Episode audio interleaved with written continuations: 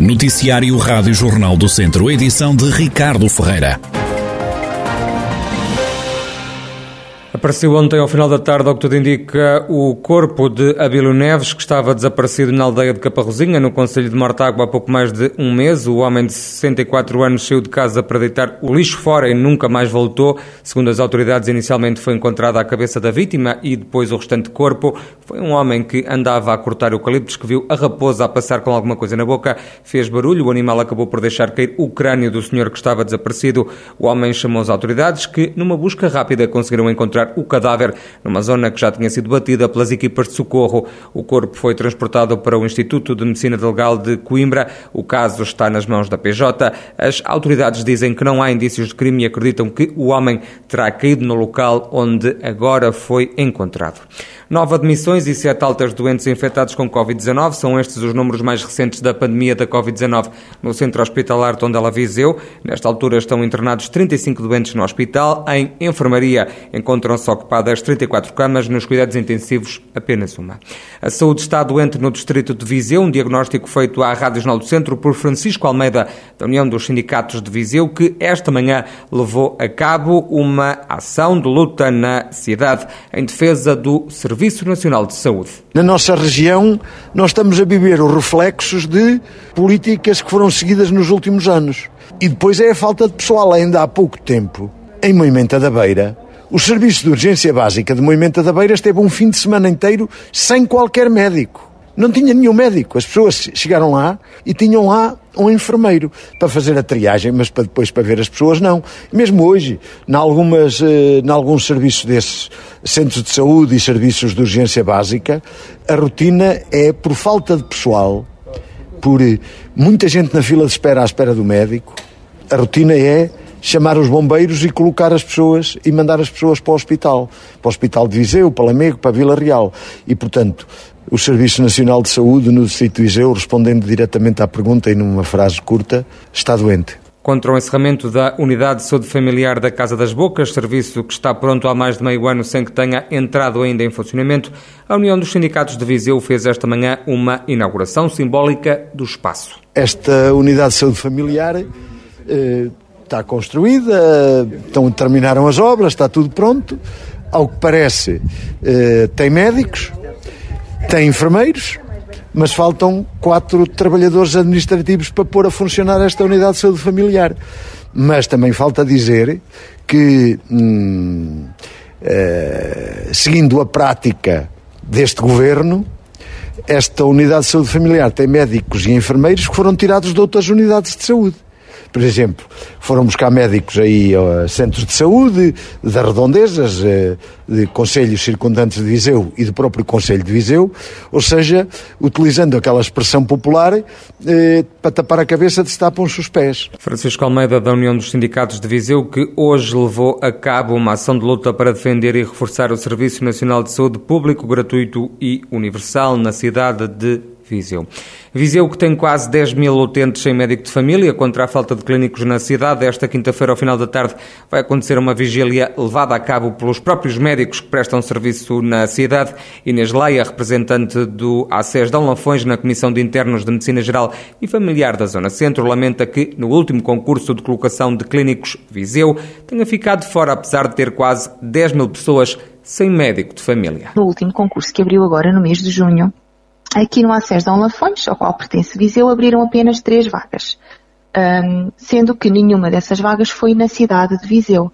Ora, acontece que nós, neste momento, e com dados de 31 de maio de 2022, temos no total do ACES 11.716 utentes sem médico de família, sendo que desses 9.811 são na cidade de Viseu. Ora, como pode comprovar, para 9.800 utentes não abrir nenhuma vaga para médico de família, estamos aqui a criar um efeito de bola de neve que, além de não ser benéfico para os profissionais de saúde, que acabam por ficar sobrecarregados, porque têm que não só orientar o seu próprio fecheiro, mas também prestar cuidados de saúde a todos os utentes que não têm médico de família, que continuam a ter o direito aos cuidados de saúde, mas também aos próprios utentes, que acabam por ficar prejudicados na medida em que são sempre vistos por médicos diferentes que acabam por não conhecer a sua história, não ter um cuidado e uma prestação de cuidados ao longo do tempo.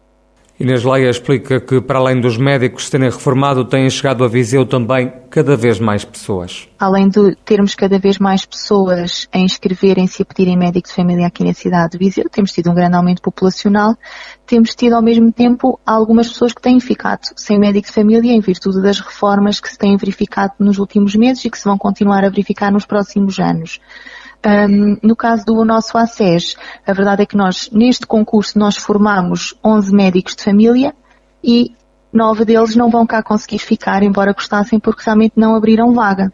Portanto, está-se aqui a criar um grande problema nesse aspecto. Porque a verdade é que a maior parte das vagas que abriram a nível nacional foram na região de Lisboa e Val do Tejo, não é? Em alguma tentativa, neste caso, de centralizar os recursos para uma região que eu admito que está de facto carenciada, mas que também não considero mais carenciada do que a região centro, não é? Estes médicos, muitos deles, ou vão ser obrigados a escolher uma dessas vagas, não é? Uma vaga num sítio onde tenha aberto, ou então vão acabar por rescindir o seu contrato com o Serviço Nacional de Saúde. Para que todos os utentes tenham um médico de família, esta quinta-feira à tarde em Viseu acontece uma vigília de protesto no Rocio, numa ação de protesto que está marcada para as seis da tarde. O Sindepor, o Sindicato Democrático dos Enfermeiros de Portugal, acusa a Administração Regional de Saúde do Norte de enganar três enfermeiros que trabalham no Serviço de Urgência Básica de Sinfãs. Nuno Coceiro, o coordenador da região centro do Sindepor, explica o que está em causa. Eles tinham um contrato de serviços que terminava em final de, do ano passado, em 31 de dezembro. Entretanto, foi-lhes o aço de Tâmega estava interessado em que eles continuassem, porque têm carência de, de colegas na, naquela urgência, e, e então eh, combinaram que seria eh, vantajoso para eles fazerem um contrato por termo incerto se eles, se eles na disponibilidade.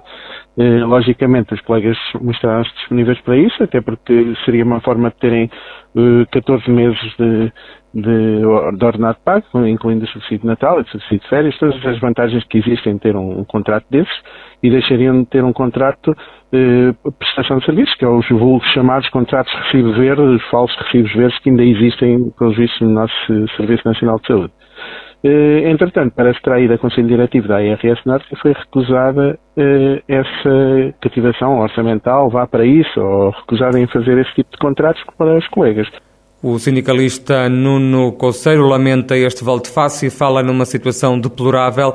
Num esclarecimento à Rádio Jornal do Centro, a Administração Regional de Saúde do Norte diz que os enfermeiros em causa continuam vinculados ao sub de Sinfãs, no regime de contrato de prestação de serviços. Acrescenta a Administração Regional de Saúde do Norte que tem a decorrer um concurso para a carreira de enfermagem com 61 vagas, sendo que, diz, os profissionais de saúde em questão são candidatos aos lugares que estão abertos.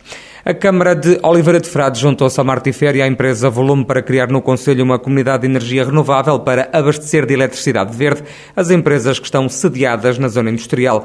O presidente da autarquia, João Valério, explica o objetivo deste projeto. A ideia é que os empresários da zona industrial possam aderir a esta comunidade energética, tendo uma cota, uma comparticipação nesta comunidade energética e recebendo, como contrapartida, uma energia hum, ah, portanto, renovável de baixo, de baixo custo eh, para fazer face a esta crise energética que todos estamos a viver. O projeto, para já, inicial é através de painéis solares, portanto, cada empresa comparticipa uma, uma determinada quantia, a construção desse projeto mais global e depois receberá a energia, o retorno na, na respectiva cota em que comparticipou na construção dessa, dessa comunidade energética. Para lá disso, esse protocolo uh, visou também que o município passe a ter na sua estação de tratamento de água uh, energia alternativa por via de painéis solares. Portanto, cerca de 150 painéis que estarão neste momento a ser instalados para reduzir a fatura, porque temos bombas a trabalhar 24 horas sobre 24 horas, temos um alto consumo de energia e foi a forma encontrada para reduzir a fatura ao final do mês. A Martifer já deu o pontapé de saída no projeto da comunidade energética. A Martifer já está a construir um primeiro parque, neste momento para autoconsumo, e que no fundo servirá de modelo para a comunidade energética que se pretende implantar ali na zona industrial. Está a ser implantado à saída da zona industrial, no sentido Oliveira de Frades Rigoso, eh, do lado direito, e pode ser visitável, e essa é também a ideia, que todos os empresários depois possam aceder, visitar, perceber o funcionamento e alargarmos eh, essa comunidade energética a toda a zona industrial. Quantas Esses dados técnicos. Eh, ainda estamos a começar, portanto, o, o, protocolo foi assinado há cerca de 15, 20 dias e, e, vamos depois então iniciar essa ronda pelos empresários com promoção e explicação do, do que é o projeto uh, e também tentar perceber quais são as necessidades de, dos empresários, quer daqueles que aqui estão, quer daqueles que ainda já mostraram interesse em vir a investir em Oliveira e até curiosamente já mostraram interesse em aderir a essa comunidade energética. João Valério, presidente da Câmara de Oliveira de Frades, onde foi criada uma comunidade de energia renovável que vai alimentar com eletricidade verde as empresas que estão sediadas na zona industrial do Conselho. E está a decorrer no agrupamento de escolas de Nelas um projeto de residências artísticas lançado pela Direção-Geral de Educação para promover a proximidade de conhecimentos de novas aprendizagens de representação em meio escolar. A iniciativa conta com a presença do bailarino e ator Nuno Pólvora, do Teatro Nacional de São Carlos, o coordenador do projeto na Escola de Nelas, João Sampaio, explica como surgiu este projeto. É uma iniciativa interministerial envolvendo as áreas da educação eh, e da cultura e desse ponto de vista eh, o que nós desejamos é desenvolver experiências culturais e educativas marcantes que permitam aos, nossos alunos não só uma visão sobre o desenvolvimento do processo artístico, mas também o fortalecimento de laços entre a comunidade. Esta residência artística resultou de uma candidatura apresentada pelo, pelo nosso agrupamento à edição da Residências Artísticas 2022 do Programa de Educação Estética e Artística, que é desenvolvido pela equipa de Educação Artística da Direção-Geral de Educação e conta com a colaboração, aliás foi uma das premissas que eram exigidas da autarquia local na, na concretização deste mesmo projeto com as crianças do primeiro ciclo, uma vez que este projeto só se destina às crianças do primeiro ciclo do ensino básico. E, como eu lhe disse, e reiterando, o objetivo é integrar as práticas artísticas no dia a dia dos nossos alunos, através de experiências culturais e educativas marcantes e contribuindo assim para, para a formação integral dos, dos nossos alunos. Um projeto que termina com uma apresentação final com cerca de 20 crianças do quarto ano do ensino básico do Conselho de Nelas.